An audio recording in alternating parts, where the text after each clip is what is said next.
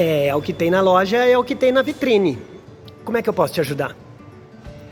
De- de- deixa eu te entender, deixa eu entender uma coisa.